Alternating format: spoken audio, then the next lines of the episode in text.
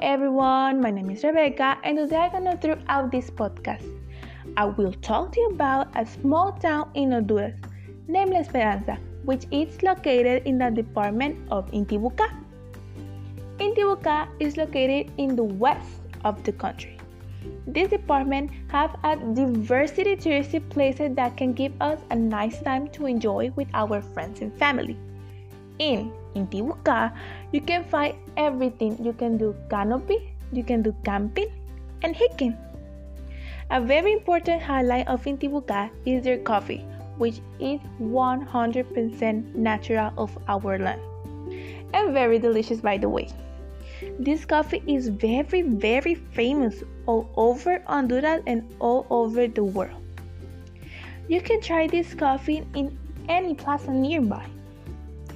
An important and very touristy place to visit is La Gruta. From there, you can have a nice view for all the town and you can really enjoy it and have a nice time. Telling you about this enchanted place is nothing.